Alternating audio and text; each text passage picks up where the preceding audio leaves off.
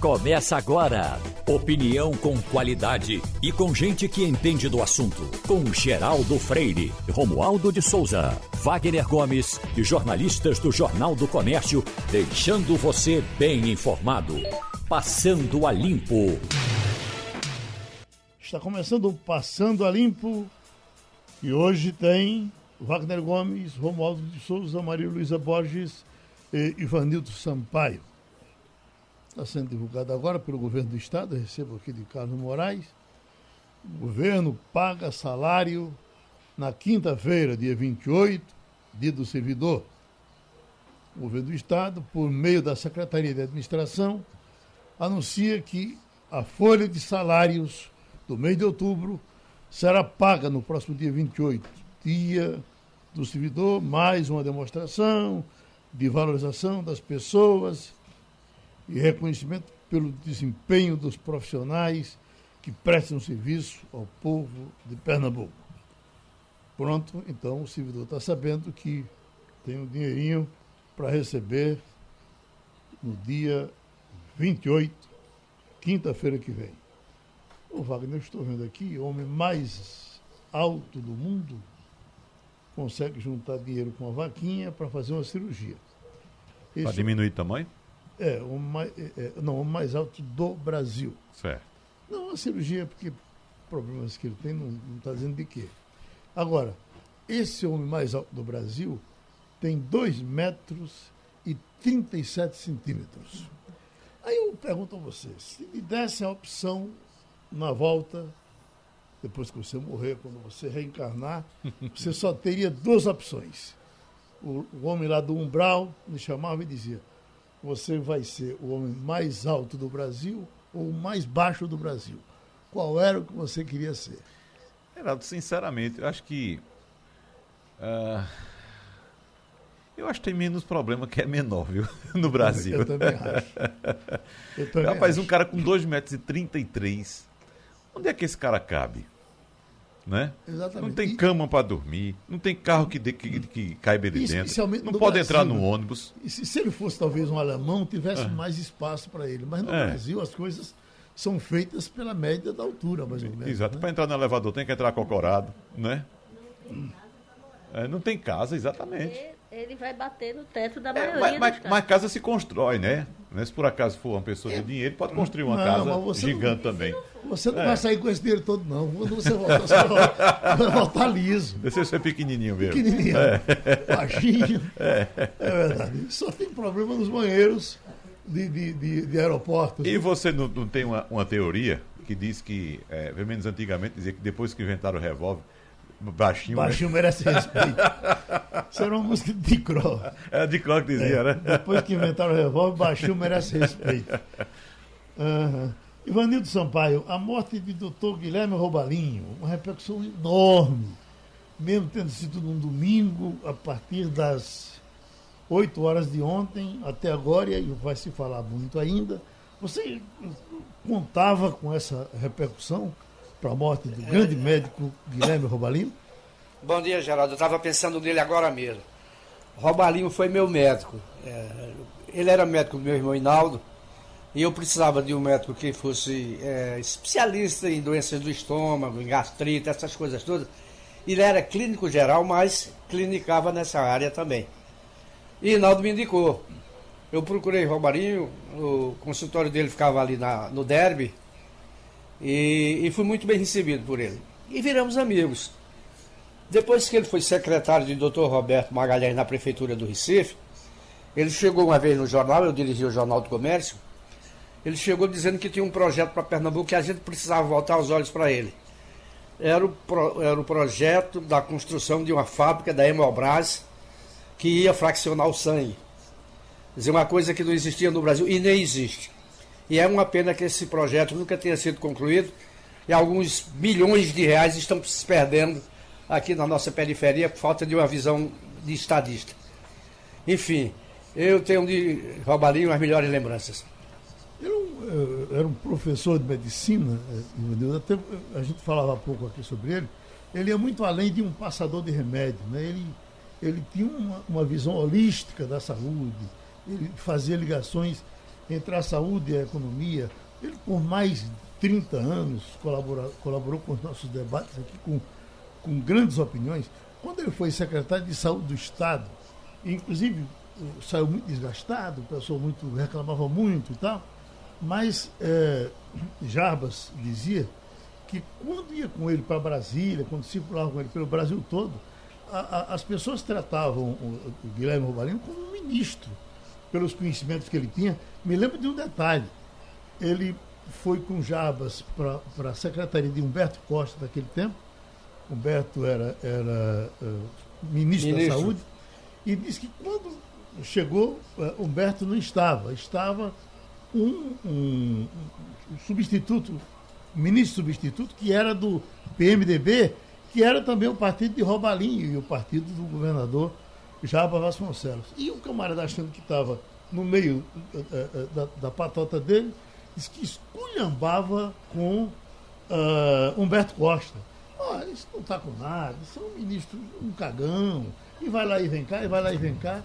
E, e Robalinho engolindo. Então, num certo momento, um, ele olhou para o rapaz e disse: O senhor está querendo que eu vá embora? Porque se o senhor continuar tratando o seu superior, o seu ministro, com esse desprezo, eu não tenho que tratar com o senhor. E estavam em campos opostos. Em é importante que opostos. se diga Exatamente. que durante o governo Jarbas, Jarbas foi, fez uma oposição né, a toda a, a, a, a Jarbas sempre foi muito crítico né, a Lula. E, e ele sempre foi muito ligado a Jarbas. Então você vê, ele era uma pessoa que tratava seus oponentes com respeito, não é? Importante que, que tenha essa. O grande gestor, como Ivanildo disse, ele tinha uma visão estratégica da saúde, que é muito difícil você ter, e um médico que formou gerações, né? Sim. Ele era conhecido, ele era tratado pelos colegas, pela classe médica, com muita reverência por, por ter formado gerações de médicos. Você sabe, mano, que ele, uma vez eu um debate aqui, era ele, João Wenger e o doutor Luiz Aureliano. E aí teve uma, uma, certa discussão aqui entre o João Wenger e o Aureliano, e ele, nessa coisa da liturgia do médico, ele não aguentava. No intervalo, ele disse, olha, eu quero conversar com vocês.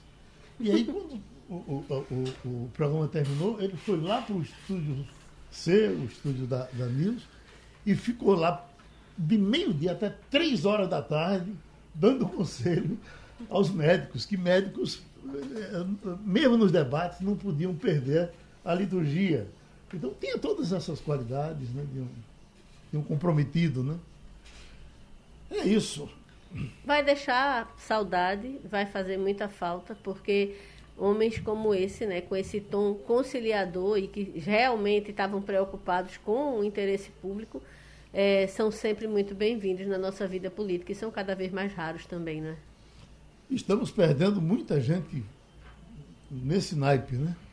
Tem outros aí que estão, que a gente sabe que está doente. A gente sabia, inclusive, da doença do doutor Robalinha já há algum tempo. Sabia, inclusive, da irreversibilidade. Mas uh, ficava sem jeito ficar dizendo isso, até porque, é. enquanto a vida, é esperança. Né? É, ele, ele, muita gente me perguntou se ele tinha tido Covid, né? Porque quando teve. você vê, né? É, e foi é, entubado, né? É, Quando se pessoa, fala entubado, vem isso na cabeça. Né? Mais né? de 80 anos, então uhum. se pensa muito em Covid. Mas ele tinha uma doença autoimune, na verdade, não é? Que, que se agravou na, na no final da vida. É, é. é, foi entubado, com, teve alguma coisa também de enfisema, né? Isso, e, e a, a, doença atacou os pulmões. Uhum. E não, era, não foi Covid. É, é e, e nem ele era fumante, né? eu não sei se na juventude fumou, mas ele é, é, não podia ver alguém com cigarro na boca que dava, passava meia hora dando conselho a parar de fumar. É a situação, né, gerador? Eu, eu, infelizmente, não tive tanto contato assim quanto vocês com o doutor Guilherme Robalinho. Acho que quando ele era secretário, eu estava começando. Foi no governo Jarbas, né? Primeiro Foi. governo Jarbas. Eu estava aqui Mas nos meus anos iniciais. Um médico, né? Ele, ele, é. ele vinha para os debates. Ele está é. posando de novinho, tá? Mas... Uhum. Agora, você imagina o seguinte: veja, teve um detalhe importante. Quando na cobertura da eleição de, de Lula e Serra, você estava nessa cobertura, não estava?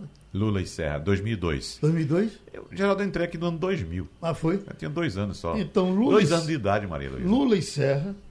É, nós fomos para São Paulo, eu fazia o segundo turno eu acompanhava uh, Lula e Iata, Iata Júnior, acompanhava Serra.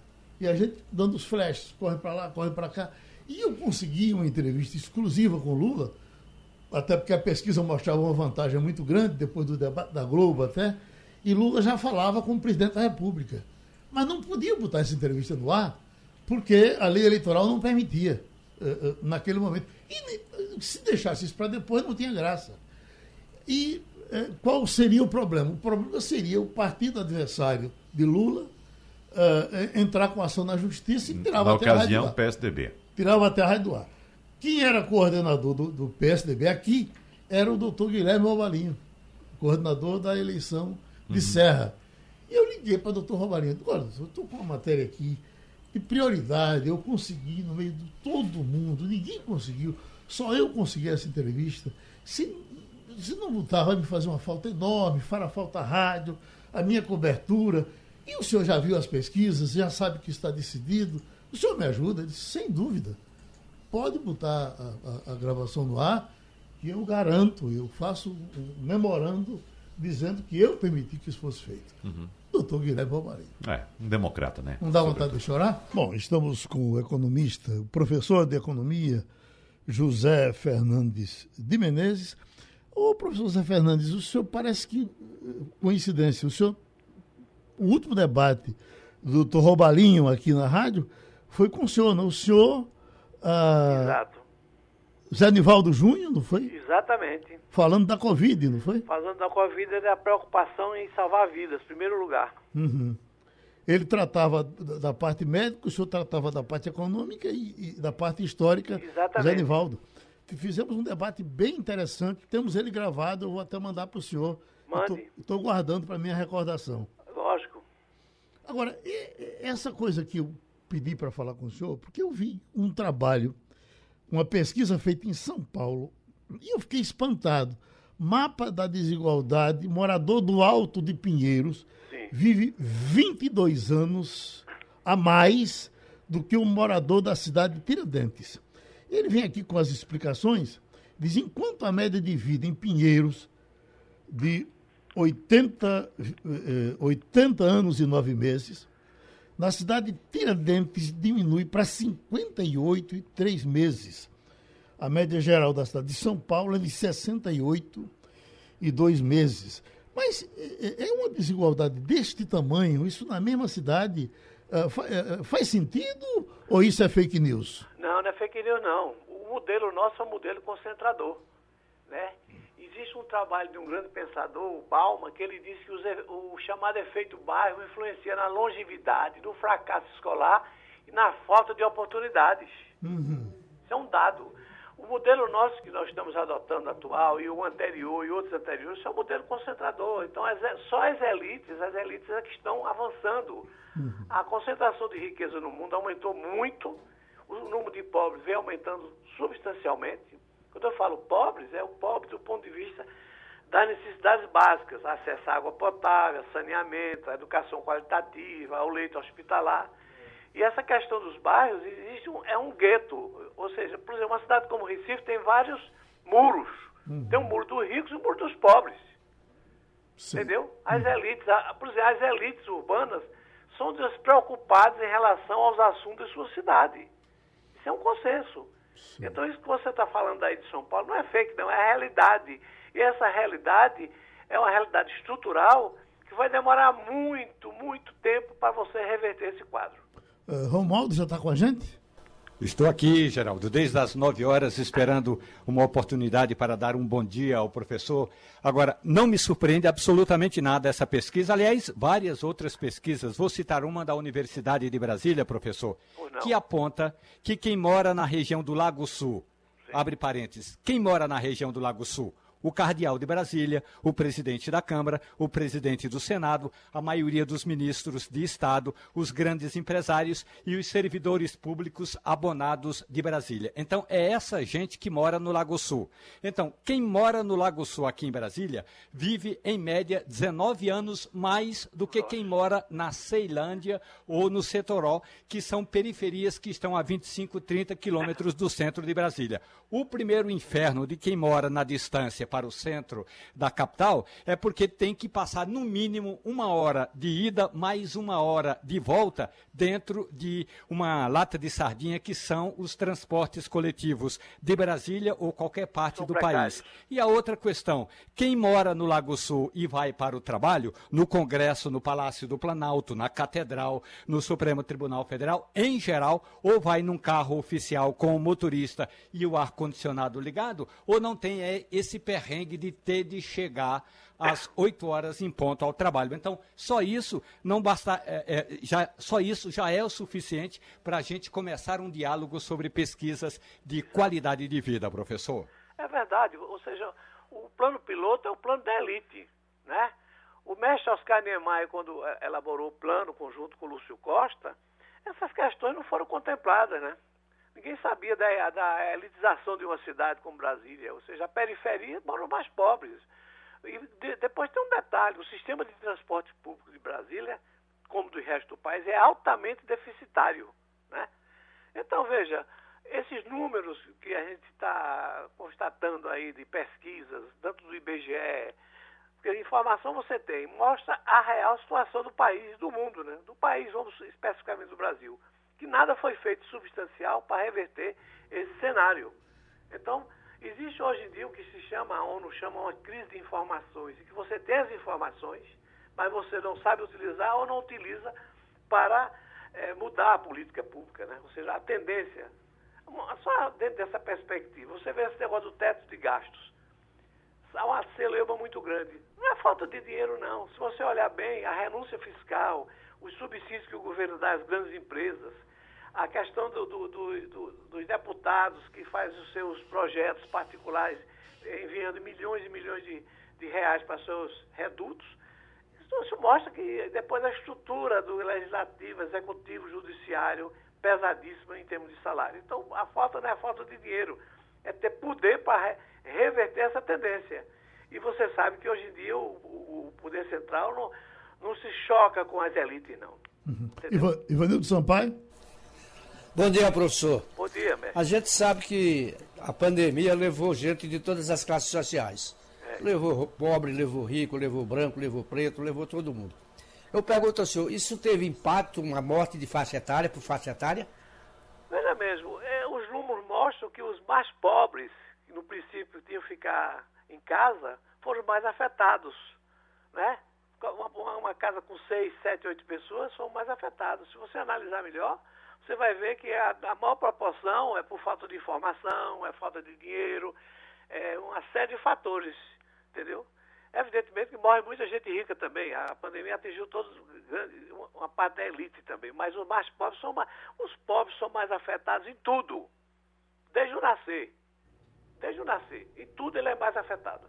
Maria Luísa Borges. Professor, a gente tem divulgado muito a situação do IBGE. A gente deveria ter tido censo ano passado, deveria ter tido esse ano, já não vamos ter ano que vem.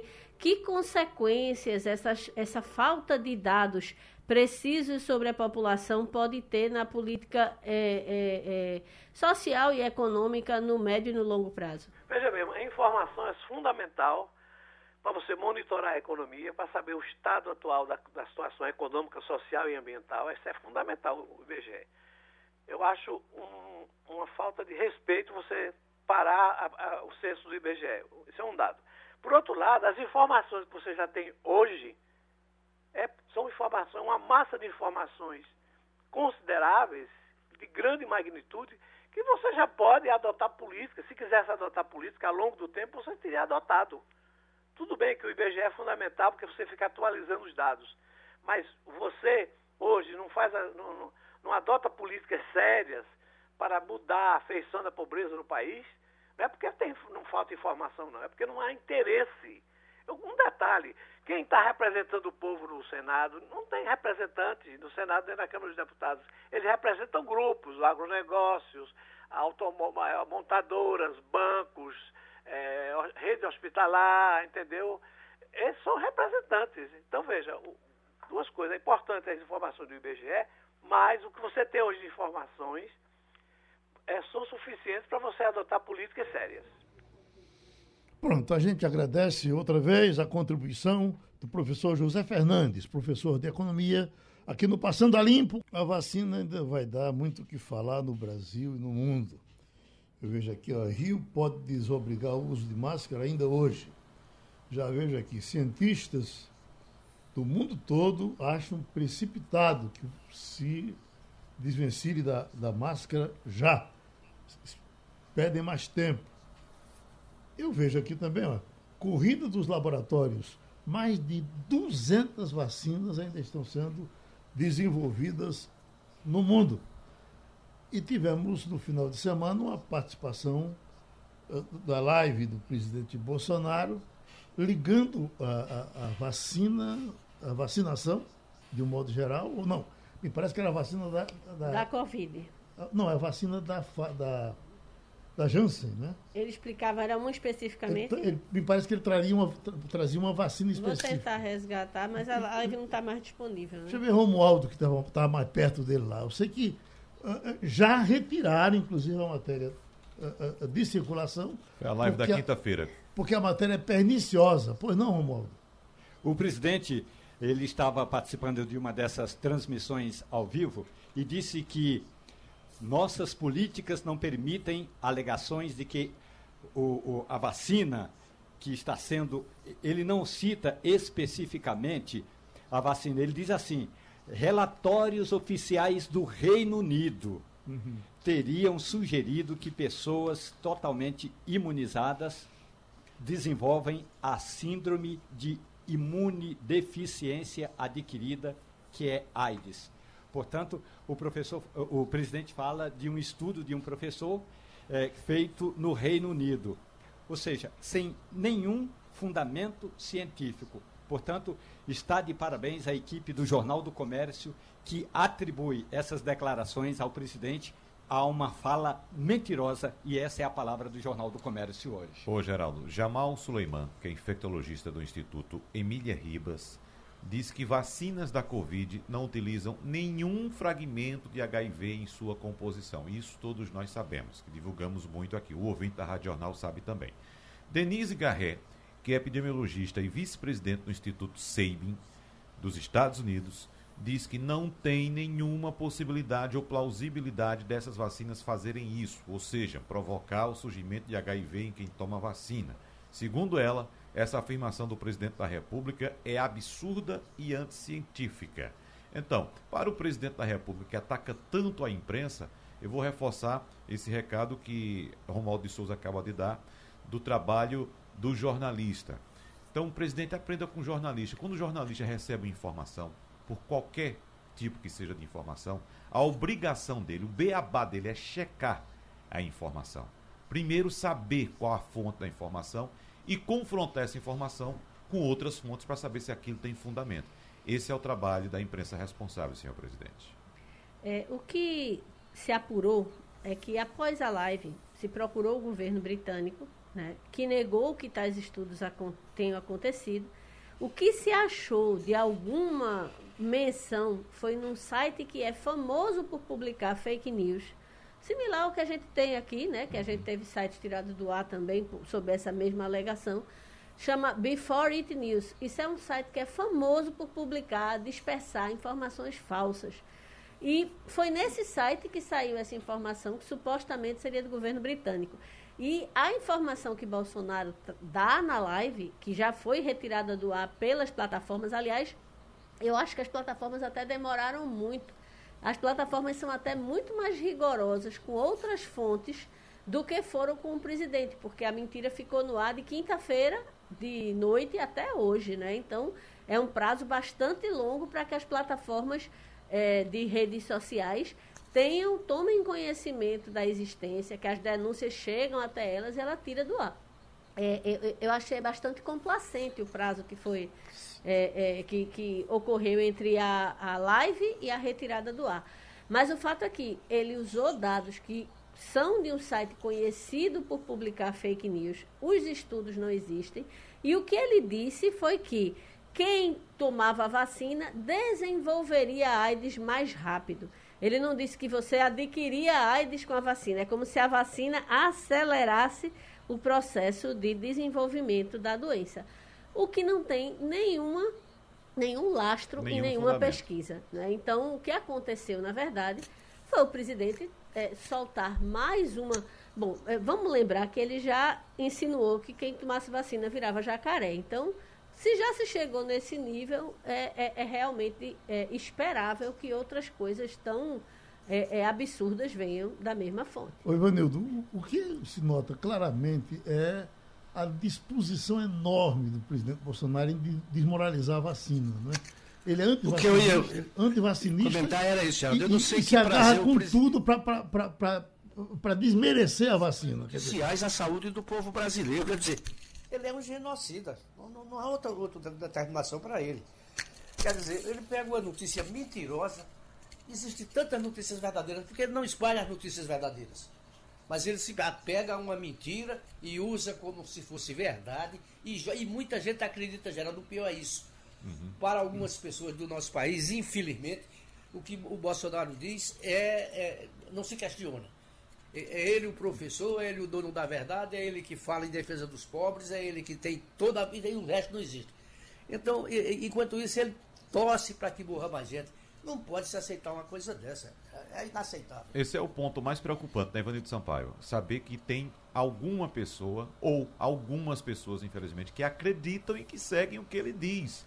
E a gente já trouxe dados aqui, vou repetir esses dados. Hoje, no Brasil, de cada 10 internados com Covid, 9 não tomaram a vacina. Por que esses 9 não tomaram a vacina? Será que é porque falta vacina? Está uhum. faltando? A gente não tem informação de que esteja faltando vacina. Pelo contrário, uhum. a gente tem informação de gente que não foi tomar a segunda e dose da vacina. 96% das pessoas que estão morrendo de Covid são pessoas não vacinadas. Uhum. Agora, vamos, vamos também vamos, vamos dar o mérito do povo brasileiro. Sim, claro. Aderiu. O povo brasileiro não está ouvindo o presidente falar. Uhum. Tá Tanto certo? que mais de 70%. A imensa maioria. Ele não está sendo Mais de 70% é. já tomou a primeira dose e quase 52% estão 100% vacinados. Uhum. E contando. Então, eu tenho. Eu acredito sinceramente que os números vão terminar vencendo essa, essa guerra de fake news.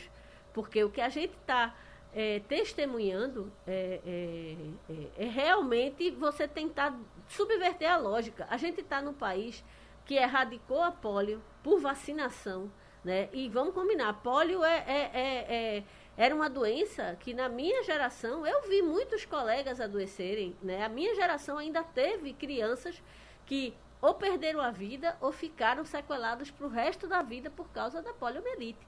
A gente venceu isso, a gente venceu sarampo, a gente venceu um varíola. sem número, varíola, um sem número de doenças com vacinação. Como é que de repente esse mesmo país que se orgulha de ter um dos programas de imunização com maior capilaridade, com maior capacidade de imunizar, como é que esse mesmo país tem gente que duvida do óbvio? As, os números da Covid estão aí, caíram, e não caiu por, de graça, não. Não caiu por causa de cloroquina, não. Caiu porque a maioria da população está se vacinando. Fato. O, o Romualdo, eu estava aqui pensando, a gente já tinha falado disso.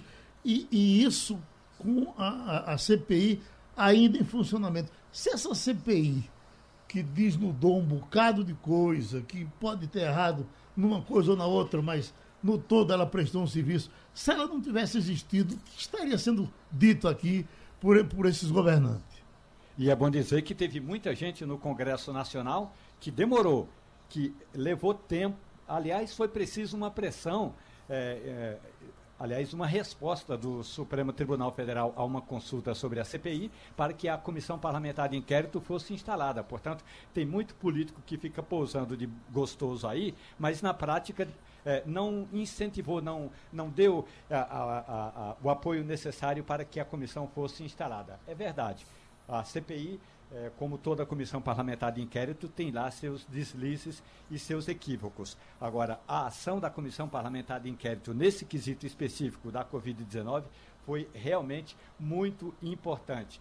E ainda que o relatório é, é, já tenha sido apresentado, é, e amanhã vai ter uma, a, a votação do relatório do senador Renan Calheiros, é possível sim colocar um adendo eh, de hoje para amanhã e o adendo deveria sim responsabilizar não apenas o presidente da República, mas também o presidente da República por divulgar notícias tão escandalosamente mentirosas como essa que diz que pode desenvolver eh, a, a, a AIDS quem toma vacina. E, e, nesse sentido, Romualdo de Souza, o senador Alessandro Vieira fez um, já fez um requerimento pedindo à CPI que envie o inteiro teor desses fatos ao ministro do Supremo Tribunal Federal, Alexandre de Moraes, porque ele acredita que esse assunto deve ser incluído naquele inquérito das fake news que é tocado inclusive pelo ministro Alexandre de Moraes. Alessandro Vieira diz que trata-se de uma das diversas ocasiões em que o presidente da República espalha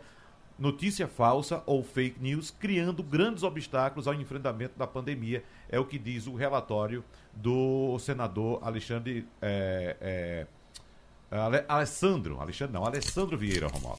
Um pouco mais de orientação para os aposentados ou quem quer se aposentar, porque por mais que a gente fale para os aposentados, eles ficam sempre pedindo outras coisas. Aqui tem uma, uma informação de uma manchete que foi passada hoje. Veja como usar o mandado de segurança para se aposentar no INSS. E aí fico me perguntando como é que a gente faz isso? Veja como. Então, doutor Paulo Perazzo, qual é a necessidade desse mandado de segurança para o pessoal se aposentar? Bom dia, Geraldo. O mandado de segurança é um remédio processual, é uma ação constitucional, ela está é, é, prevista direto na Constituição Federal e ela tem esse poder, dever de mandar que uma autoridade é, seja submetida ao poder do juiz. O que acontece é o seguinte: toda vez que a gente encontrar um caso de ilegalidade, manifesta ilegalidade, a gente tem direito a colocar um mandado de segurança. A grande novidade, se é que a gente pode dizer que isso é uma grande novidade, é que o Supremo ele decidiu que existem prazos para que o INSS ele conceda a aposentadoria ou o benefício. Por exemplo, uma pessoa com uma paro social, ela tem é, 90 dias para poder terminar o processo no INSS. Tá certo? Uma pessoa é, com salário de maternidade, ela tem 45 dias tá certo? Para colocar para o, o, o INSS dar cabo, ou seja, do dia que você entrou, ele tem 45 dias para dizer um sim ou um não. É, essa decisão do mandato de segurança não é nova. Agora, a, ela deve ser interpretada dentro dessa tabela nova que o INSS colocou. Porque o que a gente estava acontecendo, vendo, Geraldo, era o seguinte: o sujeito dava entrada hoje e daqui a seis meses oito meses, um ano, simplesmente não vinha resposta nenhuma. E as pessoas precisando, as pessoas precisam fazer feira hoje. A, feira não espera para a semana que vem, nem para mês que vem. Então, é, se colocou essa possibilidade de é, esses prazos serem fixados pelo Supremo Tribunal Federal. Então, é, para a maioria dos é, benefícios especial a aposentadoria da pessoa com deficiência, a aposentadoria por idoso, a aposentadoria por invalidez, elas foram fixadas em 90 dias, o prazo máximo que você tem direito de requerer lá no INSS e esperar a decisão lá do INSS. Tá certo? E aquele, aquele acúmulo, foi... aquele acúmulo de, de, de, de, pedidos de aposentadorias uh, guardado lá, ele, ele, ele já, já, já foi diluído? Não, não foi pelo seguinte. Começou a velha história, é, eles disseram o seguinte, olha, aquelas verbas que acabou para a gente poder trabalhar fora do horário, aquilo acabou, eles estão pleiteando uma nova verba para analisar fora da hora do trabalho. Então não acabou. Uhum. Agora, a gente sabe que tem pessoas que precisam é, dessa, dessa aposentadoria o mais rápido, mais rápido possível. Então, para essas pessoas que não, no INSS não conseguiu resolver por conta própria e realmente estão precisando, então agora existe essa tabela. Passou um dia dessa tabela, se a pessoa não conseguir administrativamente o INSS, então a pessoa pode colocar o mandado de segurança. O mandado de segurança ele não tem honorário de sucumbência, ou seja, se a pessoa perder, não tem que pagar honorários ao advogado do é, INSS. É, as custas são muito baixas. É, a pessoa pode procurar um advogado ou a defensoria pública. E quando é um direito público notório, que a pessoa só é, juntou apenas os é, comprovantes de tempo de serviço, o juiz normalmente vai lá e dá. Então, o, a grande novidade é essa. Foi feita essa tabela, o INSS tem que cumprir a tabela rigorosamente, e se passar um dia dessa tabela, a pessoa também pode colocar o mandado de segurança e provavelmente vai ser, é, vai ser deferido, como a gente tem feito e tem dado certo sim.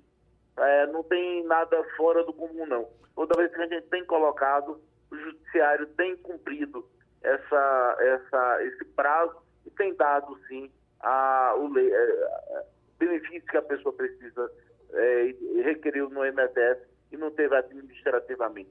Para a gente fechar, doutor Paulo, em que situação o INSS está pagando aquele juro, que foi uma decisão recente de um acordo entre Supremo e Previdência? Ó, oh, essa questão não é pacificada. Para vocês terem ideia, aquele juro, ele dobra o valor do, do, do benefício. Mas é, eu, por exemplo, eu estou entrando com ações rescisórias. Por quê? Porque ó, ele começou a colocar a taxa é, TR. A TR dava 0,1% ao ano, geral. Então, assim, ela não corrigia nada. Foi uma, uma forma do governo fazer um calote. 0,1%, a, a, todo mundo sabe que a inflação estava 6, 7% ao ano. Então, a ação passou lá sei lá, sete anos, oito anos, o cara tinha direito a 50%, 60%, 70% de aumento de correção monetária. Só como eles utilizavam a, a, a TR, que dava 0,1% ao ano, aí o benefício ficava sem correção monetária nenhuma. Então, nos meus casos, eu estou entrando com uma ação rescisória. Uh, existe uma previsão no CPC que é, até dois anos depois da decisão do Supremo, você pode entrar com ação rescisória, ou seja, para quebrar aquele ponto da sentença, e aí quem puder, entre com a ação rescisória e diga, olha, eu quero meu, minha correção monetária pelo pé, e não esse troco de padaria que eles estão dando e simplesmente a pessoa acaba aceitando porque um troco de padaria vai sair mais rápido.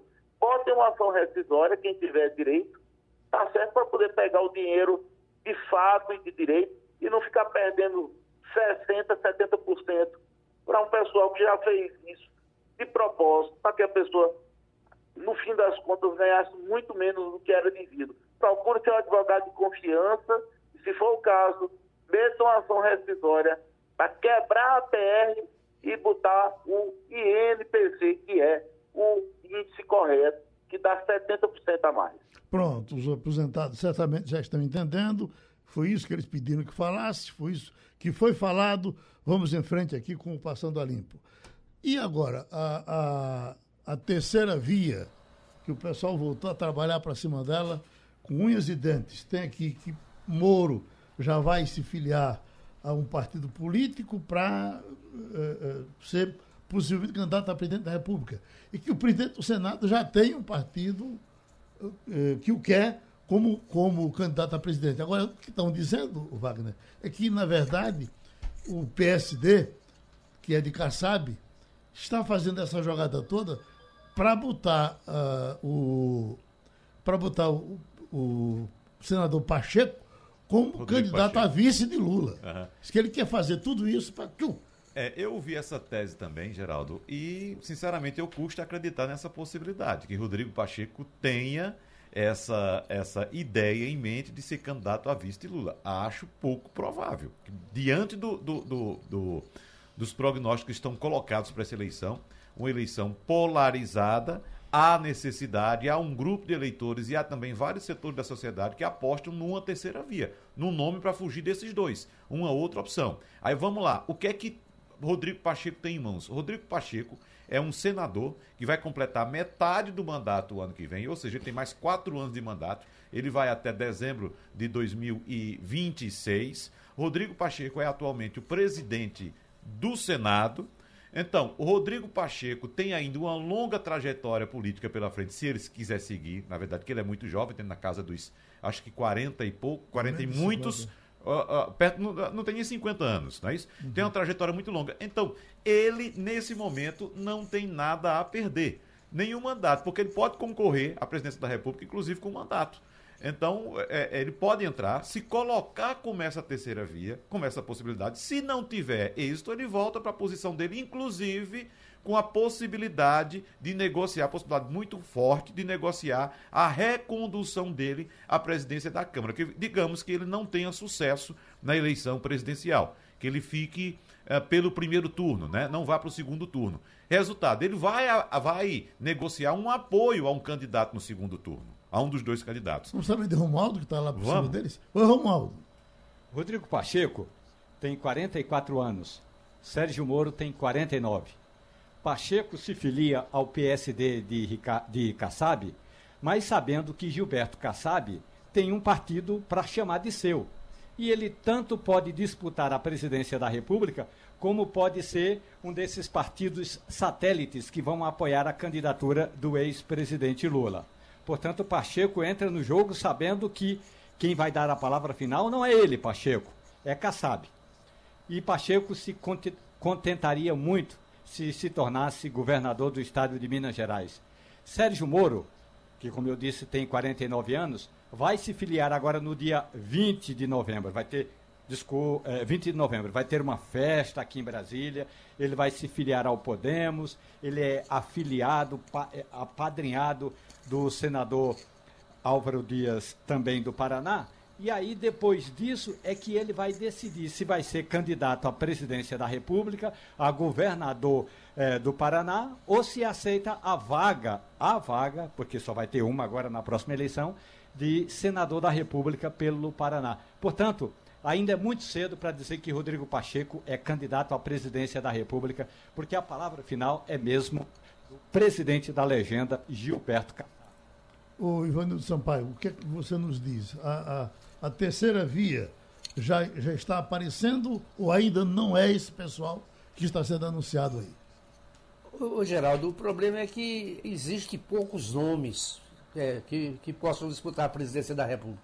Você vê que as candidaturas que começaram, pré-candidaturas, aliás, que começaram a aparecer, de repente se, não se fala mais nela. Eduardo Leite do Rio Grande do Sul, por exemplo. O próprio João Dória é, Tasso Gereissati, foram nomes que estiveram na mídia durante um bom tempo, como possibilidade de candidato. Ciro Gomes a gente já sabe que é uma, uma candidatura que não anda. Né? Ele chega dos 6%, 7% e isso aí ele empaca e não sai mais dali. Então, o nome que começava realmente a, a surgir como uma novidade seria o do, do, do Pacheco. Mas é, a gente sabe também que o partido do Kassab, quem manda é Kassab, como o Romualdo acaba de falar. E interessaria a, a, ao, Senado, ao, presidente do Senado é, trombar com, com o Bolsonaro no momento? Eu tenho a impressão que não.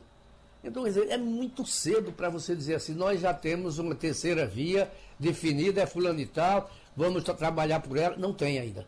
Pode Maria ser que surja, mas não tem. Maria Luiz, esse crioulo doido que se instalou na cabeça de Ciro Gomes, que ele, no começo, ele estava batendo na direita com todas as forças e dizendo que era de esquerda. Eu não, porque de esquerda sou eu, esquerda não é Lula, esquerda ah, ah, não fez o governo de esquerda, mas agora Ciro começou a, a, a, a bater na esquerda. É, bater né? em Lula, principalmente. Para ver se ocupa essa vaga aí do. do... Essa, ele quer ser a terceira via, é, terceira mas via. sem deixar de ser a segunda. Né? É aquela coisa Ciro, Ciro é uma pessoa que talvez tenha deixado o cavalo é, passar selado e não, não montou. Eu, eu não sei se ele consegue emplacar. Ele, ele foi o terceiro colocado na última eleição, é bom que a gente lembre, mas ele foi o terceiro muito atrás. Não é? Ele não tinha, apesar de, ele, de ter aparecido uma pequena onda nas pesquisas de um crescimento dele nos dias que antecederam o primeiro turno, é, ele não se consolidou. Então, é, é, é, muito, muito complicado quando você não tem muita matiz. Eu acho até que a gente tem motivo tanto para criticar a, a, o atual governo do presidente Jair Bolsonaro, como criticar o que aconteceu no governo do PT, que até hoje não fez uma autocrítica. Uhum. Né? Até hoje o PT não pediu desculpa por tudo que fez de errado e que disse que não ia fazer. Então, tem motivo para criticar os dois, mas não dá para ser no tom que Ciro tenta, porque ele termina espinafrando e não, não, não fazendo aliança com ninguém. É, é, candidato do eu, do eu sozinho. E ninguém ganha eleição sozinho, né? Lula sabe disso, Bolsonaro também. É, fala-se muito, Geraldo, hoje em nomes, né, para concorrer à presidência da República. Os dois mais importantes são os dois que estão liderando as pesquisas, Luiz Inácio Lula da Silva e Jair Bolsonaro. E os outros que vão surgindo, como por exemplo os que citamos agora. Sérgio Moro que ninguém sabe o que é que ele quer, pretende, e Rodrigo Pacheco, que a gente também não tem certeza se ele, como ele mesmo diz, não sabe se vai ser candidato à presidência, embora tenha sido aclamado pelo presidente do partido, Gilberto Kassab, e também pessoas que participaram de uma reunião no fim de semana em Brasília, em torno de, de Rodrigo Pacheco, em torno do nome dele, já que vai ter um evento importante para a filiação dele. Agora tem um nome que está sendo pouco citado nessa eleição. É o nome da, do eleitor. Então, cada eleição, o que é que eu quero dizer com isso? Cada eleição tem uma história, tem uma tendência. Na eleição de Fernando Henrique, a, o mote era qual? O combate à inflação. Fernando Henrique chegou com o plano real debaixo do braço e ganhou a eleição. Na eleição de, de Lula, o, o, mote era emprego, assistência social, assistência aos pobres. Lula chegou com esse discurso, ganhou a eleição. E cada eleição tem sua história. Por exemplo, nessa eleição de 2018, o mote era combate à corrupção no esteio da Operação Lava Jato. Deu no que deu, que estamos acompanhando agora. E qual vai ser o mote da próxima eleição? Então, o candidato que aparecer com o mote da próxima eleição, que tudo indica, ao, no andar da carruagem, deve ser economia, ou seja, emprego, combate à inflação, dinheiro no bolso e combate à pandemia e saúde, aí sim, esse candidato é que terá a chance. Aí vamos para as peças que estão colocadas à mesa. Né? O ex-presidente Lula leva uma vantagem nesse aspecto, porque ele pode fazer um comparativo da situação econômica atual com a do governo dele que é uma uhum. memória bastante fresca na cabeça do brasileiro Situação ainda. econômica, é. de desigualdade também, que a gente Exatamente. estudos mostrando o, que diminuiu. Né, o lado negativo é a questão da corrupção, que evidentemente derrubou o PT do poder na eleição em 2018 e, claro, antes, dois anos antes, derrubou a própria presidente Dilma Rousseff por impeachment. O presidente atual, nesse cenário de economia em frangalhos, de um combate à, à pandemia criticado no planeta todo, ele vai dizer o quê em relação a isso? Então, o candidato que surgir com esse discurso de união, de conciliação, de um programa econômico robusto para recuperar os empregos, recuperar a renda do brasileiro e a saúde também das pessoas, ele leva vantagem. Agora, quem vai ser esse candidato? Interrogação. É, e pelo que Romualdo coloca, aí os projetos que estão postos como possível, possíveis terceira via, Ivanildo citou o de Eduardo Leite, que não está nesse rol. Mas os projetos que ao longo do fim de semana a gente viu surgirem são projetos indefinidos.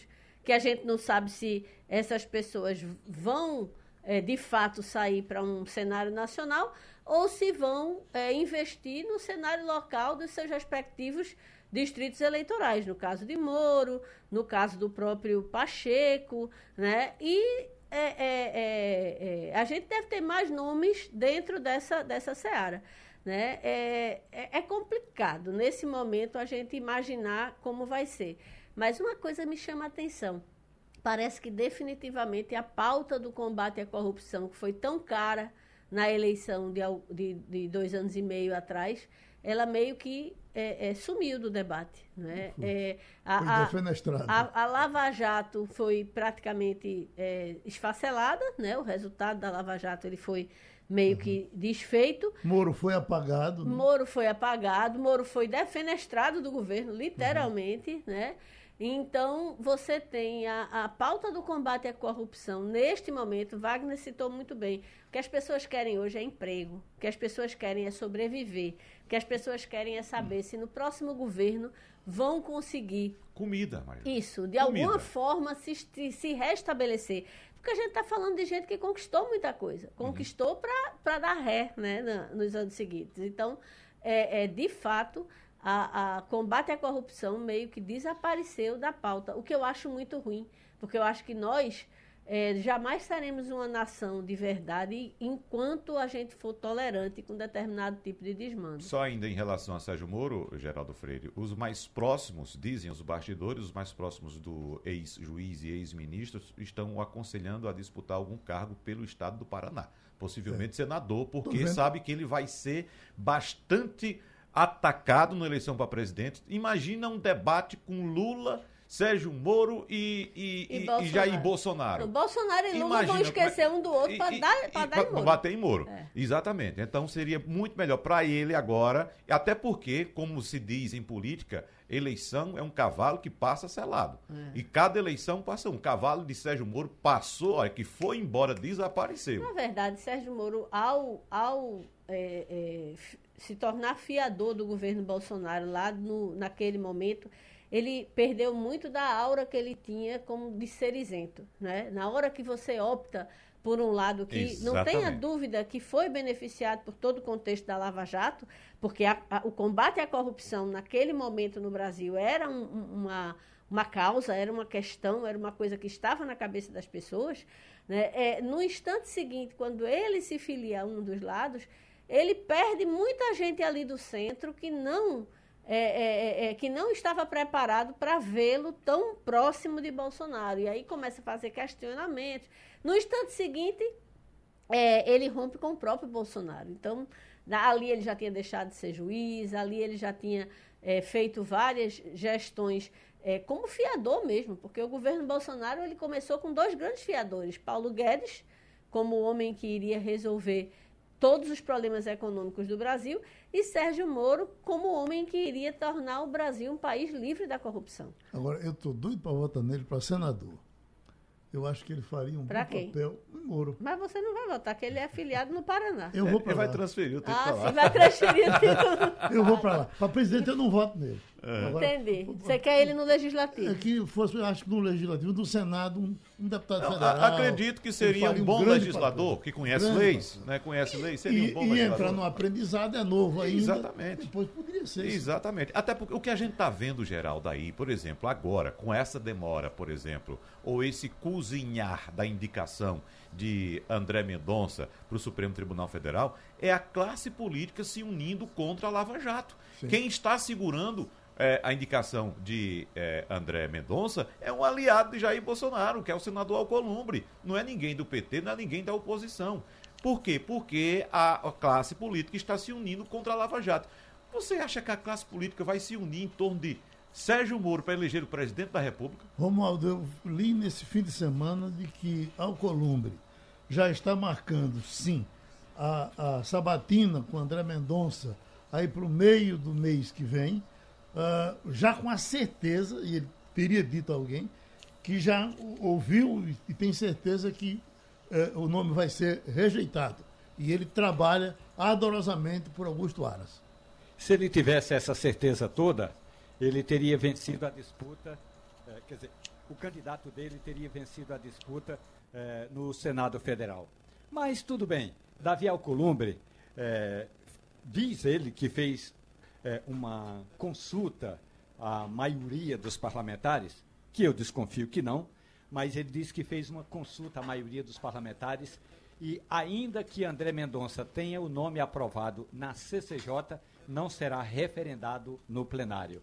Então, é por essa razão que ele está é, propenso a fazer a sabatina, a marcar a sabatina para a segunda quinzena, segunda quinzena de novembro. Agora, Geraldo, me diga uma coisa aí.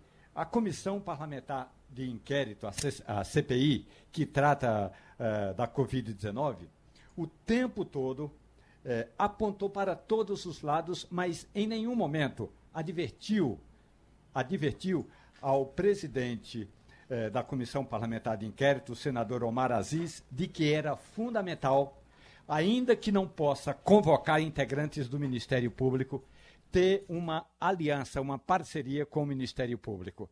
E não, não teve uma dessas ações apontadas pela CPI que o, mini, que o Procurador-Geral da República, Augusto Aras, tenha aberto sequer uma investigação que envolva o presidente Jair Bolsonaro. Portanto, essa é uma parte que está blindada. Se essa parte está blindada e o nome de André Mendonça pode vir a ser rejeitado, o nome mais propenso da parte de Bolsonaro para substituir André Mendonça seria Augusto Aras. Ou seja, Quer dizer que Alcolumbre passou esse tempo todo cozinhando o galo e, e, leva o nome de André Mendonça justamente quando ele percebe que Mendonça, que André Mendonça vai ser eh, sabatinado e derrotado para trazer, para ressuscitar Augusto Aras. Ou seja, tem muita gente no Senado que não entende essa eh, tabuada pela qual eh, estão os pela qual estão os números de Davi Alcolumbre. Romualdo, vamos trazer também informações de uma pauta econômica e de um movimento bastante importante que já nos deu muito prejuízo em 2018, que é a questão dos caminhoneiros. Né? Estamos acompanhando aí a disparada dos preços dos combustíveis. O próprio presidente da República já admite que esta semana teremos mais um aumento no preço dos combustíveis e houve a suspensão de uma reunião, uh, Romualdo, que seria realizada entre representantes dos caminhoneiros, inclusive com o deputado Nereu Crispim, que é do PSL do Rio Grande do Sul, que é presidente da Frente Parlamentar Mista dos Caminhoneiros Autônomos e Seletistas, essa reunião que seria encabeçada pela Secretaria Especial de Articulação Social do Governo Federal, que desmarcou esse encontro alegando que havia sido veiculado na imprensa que ministros estariam presentes, o que não seria verdade. Então estamos acompanhando aí é, é, essa movimentação que já começou, acho que há duas semanas, dos próprios caminhoneiros, informando que pode a qualquer momento encabeçar essa paralisação. É por aí mesmo, Romualdo de Souza, teremos possibilidade é, é, real de paralisação ou não?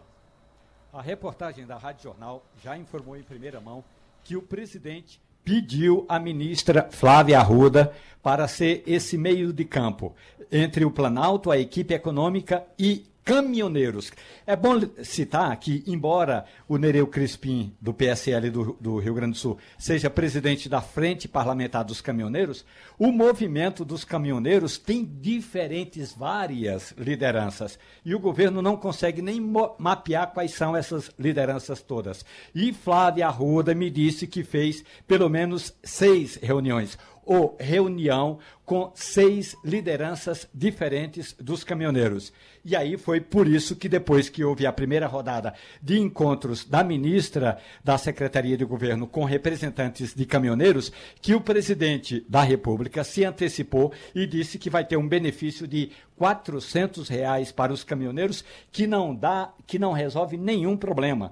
Nenhum dos problemas dos caminhoneiros resolve 400 reais. Imagina, não vai resolver absolutamente nada. Então, a alternativa do governo é dizer que oficialmente os ministros não participarão, e é verdade, não vão participar desse encontro chamado aí de encontrão do movimento dos caminhoneiros. Mas também é verdade que ministros, inclusive Flávia Arruda e também o Ciro Bezerra, desculpe, Ciro opa, Ciro Nogueira, Ciro Nogueira, o, ministro da Casa Civil, é. também conversou com caminhoneiros e nada ficou concluído porque os caminhoneiros entendem que ou para ah, essa onda de aumento de preço dos combustíveis, sobretudo do óleo diesel, ou eles vão parar o Brasil. Não sei se vão parar o Brasil, mas é importante que o nosso ouvinte saiba: o movimento dos caminhoneiros tem de ser falado no plural. São diferentes grupos e diferentes movimentos. Agora, eu, acho, eu acho muito interessante é o governo criticando a Petrobras. Uhum. Bota para arrombar. Ah, essa Petrobras!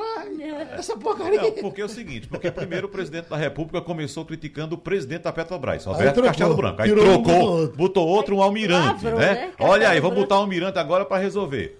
Na, na, semana seguinte já teve aumento de preço e ah, continuou é. tendo, né? Agora ele diz, não, a culpa é da Petrobras, vamos privatizar a Petrobras. Sem privatizar a Petrobras vai resolver a questão? Não, é simples assim, não é? Veja só, a gente já tocou aqui, Maria Luísa, que o problema problema é a, conjuntura econômica do Brasil. A economia do Brasil está em frangalhos. É, e- Diga-se isso. A percepção chega um pouco atrasada para a população, para o consumidor, demora um pouco a chegar. Mas os dados que a gente tem disponíveis e que a gente divulga, a imprensa como um todo divulga sempre, mostra para essa deterioração rápida da economia brasileira. Só uma questãozinha, Maria Luísa, para fechar aqui para você concluir. Geraldo, você sabe quanto custa para encher o, o, o, o tanque de uma carreta bitrem, por exemplo, hoje? De trem? Bitrem, bitrem, essas- carretas puxando.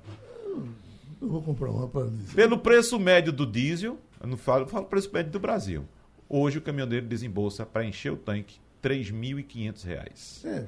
Aí roda 1.000 e 1.400 quilômetros no máximo, porque a carreta não faz 2 quilômetros com um litro de óleo diesel. 2 quilômetros. Seu carro, Maria Luz, deve fazer uns 10 na cidade com um É, litro de gasolina. oito, né? nove, Uma carreta não faz 2 quilômetros com um litro de óleo diesel. Então, em- com 3.500 reais para rodar 1.400 quilômetros no máximo, Maria Luísa, e o governo quer oferecer 400 Sai do reais. Recife dá para chegar mês. até ali metade de Minas, É. não é isso?